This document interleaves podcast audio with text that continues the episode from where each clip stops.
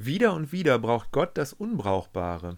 Herzlich willkommen, schön, dass du dabei bist. In dieser Predigt möchte ich ein biblisches Muster offenlegen. Und diese Botschaft, die lautet zusammengefasst, Gott braucht das Unbrauchbare wieder und wieder. Dieses Muster von Gebrochenheit und von ja, Verworfenheit und von Ablehnung hin zu neuem Leben, dieses Muster, das finden wir in den biblischen Texten an vielen, vielen Stellen. Und das möchte ich dir gerne zeigen. Ich, ich möchte dich damit herausfordern und ermutigen, das auch in deinem Leben zu entdecken. Und ich möchte dir das zusprechen, dass das ein Muster ist, das aufzeigt, dass Gott oftmals so wirkt, dass etwas, was von Menschen verworfen wurde, etwas, was von Menschen abgelehnt wurde oder als unbrauchbar erklärt wurde, dass er das nimmt und dass er daraus etwas ganz Neues macht, neues Leben schafft. Das ist eine Spur, die führt zu Ostern hin, wenn wir jetzt auch in dieser Woche Karfreitag in Augenschein nehmen und sehen, wie Jesus am Rande der Stadt am Kreuz verurteilt wurde, verachtet wurde, bespuckt, gefoltert, aussortiert, weggeworfen wurde und letztendlich dann daraus ein ganz neues Leben, sogar eine neue Welt angefangen ist, als er drei Tage später auferstanden ist. Ich möchte dir dieses Muster zeigen anhand von zwei Liedern. Das eine ist im Alten Testament in Jesaja 5, ein ganz bekanntes Lied, das Lied von Weinberg, und das andere ist eigentlich eher ein Gleichnis in Matthäus 21. Und jeder und jede, die Jesus vom Weinberg erzählen hörte, wusste, dass dieses Lied vom Weinberg vom Propheten Jesaja im Hintergrund steht. Wir machen das so, dass wir uns die Geschichte jetzt einmal im Zusammenklang anhören und da weise ich auch schon auf den Zusammenklang und das Zusammenspiel zwischen Alten und Neuen Testament hin, so dass man merkt, es zieht sich ein roter Faden durch die Bibel hindurch. Und bei allen Unterschieden gibt es doch einen ganz großen gemeinsamen Nenner und einen roten Faden. Ich werde das akustisch jetzt für dich so präsentieren, dass du die Texte im Alten und im Neuen Testament parallel hören kannst. Das heißt, ich lese also gleichzeitig aus dem Alten und dem Neuen Testament im Wechsel. Es wird nicht so, so sein, dass ich einen Text aus dem Alten Testament lese und dann aus dem Neuen, sondern ich vermische beides, je nachdem, wie es zusammenpasst. Und du wirst das gleich hören, wie das dann auch tatsächlich ein Ganzes gibt. Also, lass uns einmal hineingehen in dieses Lied vom Weinberg und parallel gleichzeitig in das Gleichnis vom Weinberg, was überschrieben steht im Neuen Testament in vielen Übersetzungen von den bösen Pächtern des Weinbergs. Ein Lied von meinem Freund will ich euch singen. Es ist das Lied von meinem Freund und seinem Weinberg. Ich erzähle euch noch ein Gleichnis. Mein Freund hatte einen Weinberg auf einem fruchtbaren Hügel, er grub ihn um, entfernte die Steine und bepflanzte ihn mit den besten Weinstöcken. Mittendrin baute er einen Wachturm. Auch einen Kelter zum Pressen der Trauben hob er aus. Ein Grundbesitzer legte einen Weinberg an. Er baute eine Mauer drum, hob eine Grube als Kelter aus und errichtete einen Wachturm. Dann wartete er auf eine gute Traubenernte, aber der Weinberg brachte nur schlechte Beeren hervor. Dann verpachtete er ihn und ging auf Reisen. Als die Zeit der Weinlese kam, schickte der Besitzer seine Knechte zu den Pächtern, sie sollten seinen Anteil an der Ernte abholen. Aber die Pächter packten die Knechte, den einen verprügelten sie, den andern töteten sie und den dritten steinigten sie. Daraufhin schickte der Besitzer noch einmal Knechte, mehr als beim letzten Mal. Aber die Pächter machten mit ihm genau das gleiche. Schließlich schickte er seinen Sohn zu ihnen, denn er sagte sich, vor meinem Sohn werden sie Achtung haben. Doch als die Pächter den Sohn kommen sahen, sagten sie zueinander Er ist der Erbe, kommt, wir töten ihn, dann gehört sein Erbe uns. Sie packten ihn und warfen ihn hinaus vor den Weinberg und töteten ihn. Jetzt urteilt selbst, ihr Einwohner von Jerusalem und ihr Leute von Juda, wer ist im Recht, ich oder mein Weinberg? Habe ich irgendetwas vergessen? Was hätte ich für meinen Weinberg noch tun sollen? Ich konnte doch erwarten, dass er gute Trauben trägt. Warum hat er nur schlechte Beeren hervorgebracht? Wenn nun der Weinbergbesitzer kommt, was wird er mit diesen Pächtern machen? Ich will euch sagen, was ich mit meinem Weinberg tun werde. Die Hecke um ihn herum werde ich entfernen und seine Schutzmauer niederreißen. Dann werden die Tiere ihn kahl fressen und zertrampeln. Ich werde ihn völlig verwildern lassen. Die Reben werden nicht mehr beschnitten und der Boden nicht mehr gehackt. Dornen und Disteln werden ihn überwuchern. Den Wolken werde ich verbieten, ihn mit Regen zu bewässern. Sie antworteten Jesus, er wird diese Verbrecher töten und den Weinberg anderen Pächtern geben. Die werden ihm zur Zeit der Weinlese seinen Anteil an der Ernte abliefern. Da sagte Jesus zu ihnen, Habt ihr denn nie in den Schriften gelesen? Der Stein, den die Fachleute als unbrauchbar verworfen haben, ist zum Eckstein geworden. Das hat der Herr getan. Es ist ein Wunder für uns. Deshalb sage ich euch, das Reich Gottes wird euch weggenommen und einem Volk gegeben werden, das die rechten Früchte hervorbringt.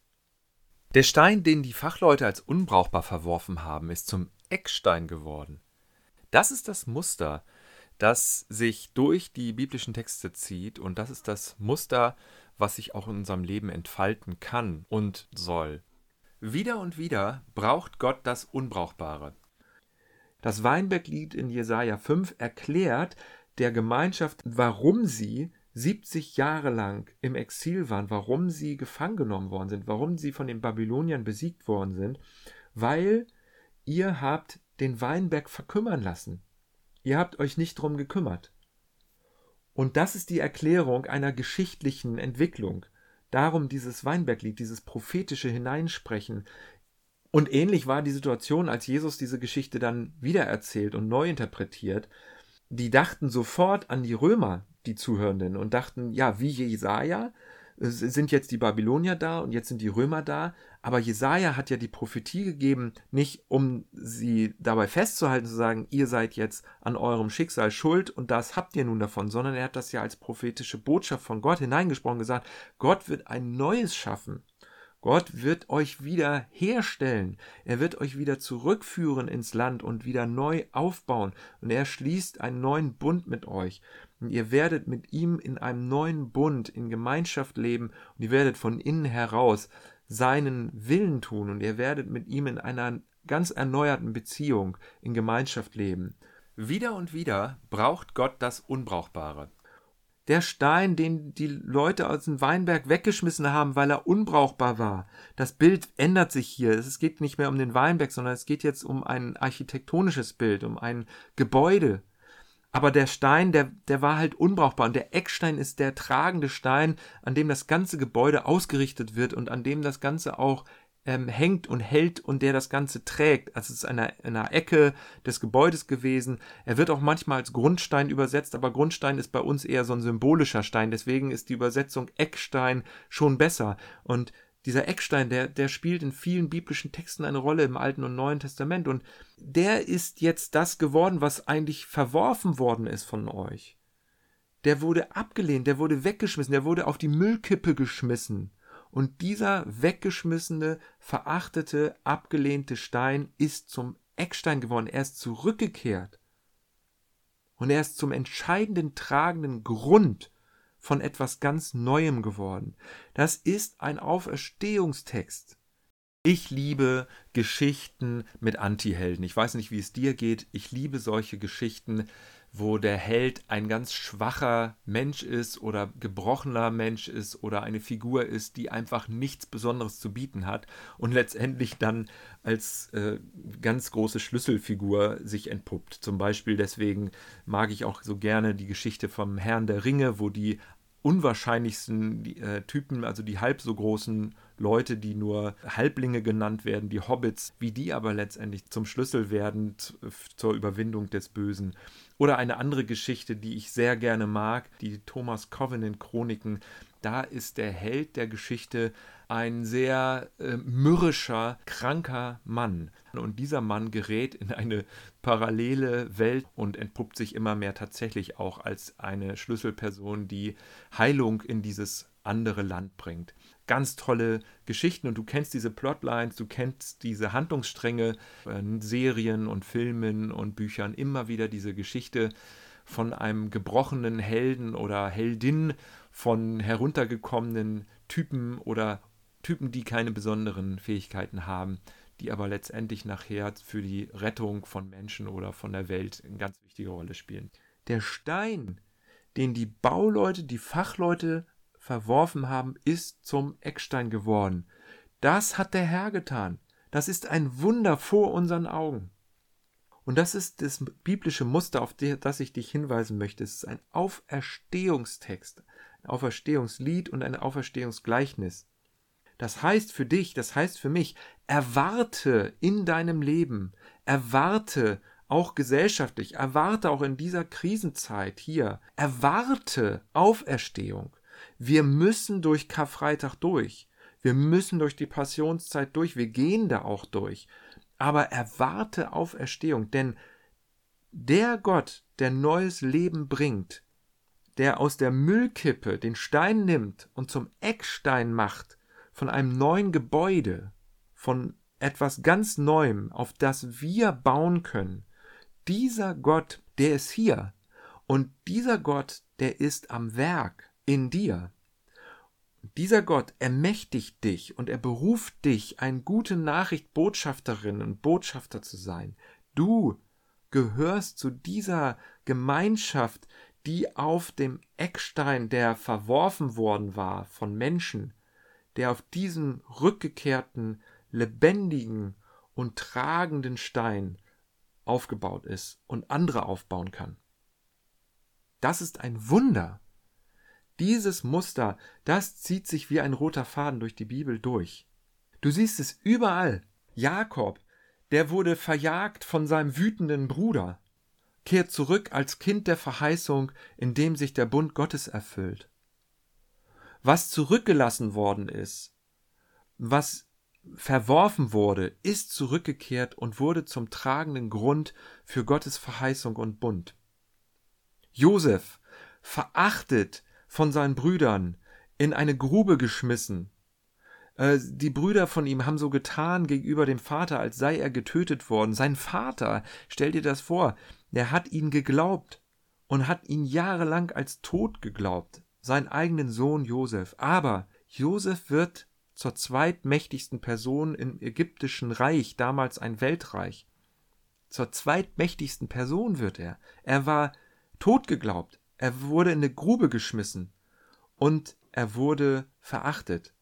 Aber letztendlich rettet er seine Brüder und sein Vater vor einer furchtbaren Hungersnot.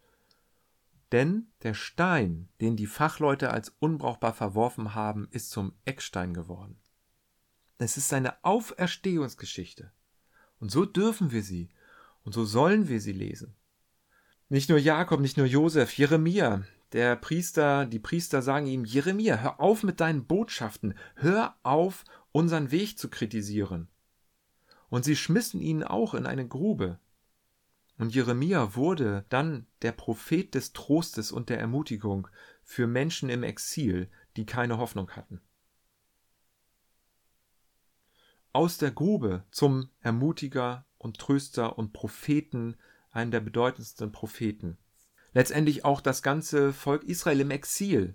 Auch da zieht sich dieses Muster wieder durch, dass wir sehen können, das Volk Israel ist im Exil gelandet in Babylon 70 Jahre lang war es weg und sie dachten, unser Leben ist vorbei, auch unser Leben mit Gott, wie er es uns verheißen hat, von den Vätern und Müttern her, das ist vorbei. Jerusalem ist zerstört, der Tempel ist zerstört. Was soll denn jetzt noch sein? Die alten Geschichten, die alten Hoffnungen, alles, was wir an Leidenschaft, alles, was wir an Expertise, alles, was wir an Mühe investiert haben, ist zerstört. Und dann, als die Erretteten des Herrn, kommen sie zurück aus dem Exil mit Gesang und mit Freude, und wir sind Zeugen davon, wenn wir die Bücher Nehemia, Esra und andere Bücher aus, dem nach, aus der nachexilischen Zeit lesen und schließlich auch im Neuen Testament. Das Ganze ist eine Auferstehungsgeschichte. Der abgelehnte Stein wurde zum Eckstein, zur Grundlage eines völlig neuen Lebens echt und authentisch sehen wir hier, wie, wie der Schmerz, wie der gebrochene, wie das gebrochene Herz Gottes zum Vorschein kommt. In dem von Gewalt die Rede ist, in dem von Tötungen die Rede ist, dem von Verwüstung die Rede ist. Das wird nicht geschönt. Sowohl bei Jesaja als auch bei Matthäus. Der Schmerz und die Fragen, die wir haben, das dürfen wir echt und authentisch ausdrücken. Gerne auch in einem Lied, gerne auch in Musik gerne auch im Blues, denn dafür ist Musik da und es ist, hat an sich schon eine Heilungskraft. Aber unser Schmerz und unsere Fragen, die sind nicht das Ende und die sollen auch nicht das Ende sein, sondern wir dürfen Auferstehung erwarten. Es geht noch weiter. Dieses Muster sehen wir dann auch im Neuen Testament. Paulus hat die Kirche verfolgt, die Christen ähm, brutalst unterdrückt und verfolgt und das mit Brief und Siegel von obersten Autoritäten. Und dieser Apostel Paulus, der ist so umgehauen worden durch eine Begegnung mit dem auferstandenen Jesus, dass er zum Fundament, zur, zum ganz tragenden Säule einer erneuerten Gemeinschaft geworden ist. Und natürlich gehen wir jetzt in die Karwoche und sehen Jesus, wie er am Kreuz hing, wie er auf der Müllkippe Golgatha, das ist eine Müllkippe am Stadtrand von Jerusalem. Heute ist da eine Bushaltestelle. Auf dem Müllberg von Jerusalem standen die Kreuze und auch das Kreuz, an dem Jesus hing. Auf Golgatha wurde der Stein verworfen von Menschen, weil er unbrauchbar erschien. Und dieser Jesus, der am Kreuz hing, wo die Frauen am Kreuz weinten, wo sie ihn beerdigt haben, den Stein davor gerollt haben, dieser Jesus ist auferstanden in Herrlichkeit. Und dieser Je Jesus ist jetzt hier und ist jetzt am Werk in dir. ermächtigt dich, beruft dich, beansprucht dein Leben, ein gute Nachrichtbotschafter und Botschafterin zu sein, mit ihm zusammen. Das ist diese grundlegende, dieses grundlegende Muster. Das ist dieser Handlungsstrang. Das ist dieser rote Faden, der sich durch unser Leben zieht und der sich durch die biblischen Texte zieht. Und es ist fast schmerzhaft für so Bibelexperten, die er da vor sich hat, dass er sie ansieht und sagt, habt ihr, also das sagt er zu den Schriftgelehrten, habt ihr denn nie die Schrift gelesen? also das heißt, habt ihr das, was ihr da alles wisst in eurem Kopf und was ihr gelesen habt und was ihr kennt, habt ihr das eigentlich überhaupt nicht verstanden? Wenn in der Schrift steht, die Rache ist mein, spricht der Herr, dann ist damit nicht gemeint, dass ihr im Namen des Herrn Rache üben sollt, dass ihr mit guter Gewalt böse Gewalt besiegen sollt, sondern die Gewalt wird aus euren Händen herausgenommen. Es gibt für euch keine Gewalt mehr, die übrig ist. Die Gewaltspirale ist durchbrochen. Es ist ein völlig anderer Dreh drin im Leben durch Jesus und durch diese Deutung und diese Interpretation der Geschichte von Jesus der konsequent gewaltfrei gelebt und gewirkt hat. Dies ist ein Auferstehungstext. Es ist kein Abrechnungstext, es ist kein Rachetext. Ihr habt das falsch verstanden. Habt ihr denn das nicht in der Schrift gelesen? Als Jesus sie fragt, wie wird denn wohl dieser Eigentümer des Weinbergs reagieren, nachdem die Pächter nun seine Knechte umgebracht haben und schließlich tatsächlich auch seinen Sohn umgebracht haben, wie wird denn der Eigentümer wohl reagieren? Und da war für die Zuhörerinnen und Zuhörer völlig klar, natürlich wird er mit Gewalt zurückschlagen. Er wird die Pächter bestrafen, er wird sie umbringen. Wir, es gibt auch heute Christinnen und Christen, die sagen, na ja, die Bösen, die Gewalttätigen, die wird er in die Hölle schmeißen. Und Jesus sagt, habt ihr nie die Schrift gelesen? Es geht doch nicht darum, Gewalt mit Gegengewalt zu beantworten. Es geht doch nicht darum, Menschen zu quälen, weil sie böse sind. Darum geht es doch gar nicht. Und es geht auch nicht darum, in einer Situation von, von zerstörter Hoffnung feststecken zu bleiben. Sondern es geht doch darum, wo wir unbrauchbare, abgelehnte Dinge haben, wie er daraus neue Hoffnung und neues Leben in der Welt, für die Welt und für dich und mich in unserem Leben hervorbringt, indem der verworfene Stein, weggeschmissene Stein wieder da ist, wieder zurückgekehrt ist und zum Eckstein gemacht wurde, zum tragenden Grund unseres Lebens. Heute sind du und ich, wir sind gerufen, das zu lesen, das zu sehen, wie Gott uns ermächtigt und beruft, in dieser Geschichte unseren Beitrag mit zu, einzubringen, unseren einmaligen Beitrag, wo wir sagen, das ist das, was Gott mir anvertraut hat, das ist mein Weinberg, den hege und den pflege ich, das sind meine Talente, meine Begabung, meine Möglichkeiten, das sind auch die Güter, die Gott mir anvertraut hat, das sind die Ideen, die Gott mir anvertraut hat. Das alles hege und pflege ich und das nutze ich, um Frucht hervorzubringen, um gute Taten, um gute Neuigkeiten, um eine gute Nachricht Botschafterin und Botschafter für andere zu sein. Denn die Früchte, die der Weinberg, den Gott mir anvertraut hat, hervorbringt, das sind Früchte, an denen sich andere erfreuen dürfen und erfreuen sollen. Das ist eine Botschaft der Auferstehung. Lasst uns diese Botschaft mitnehmen, lesen, sehen, uns rufen lassen, uns mitziehen lassen, mit hinreißen lassen. Jesus, du bist mein Eckstein. Du bist als unbrauchbar und verworfen erklärt worden. Aber es gibt ein geöffnetes Grab, es gibt einen weggerollten Stein. Du bist der Eckstein, der tragende Grund aller Dinge und der tragende Grund meines Lebens, auf dem ich stehe auf dem ich gehe, auf dem ich baue. Amen.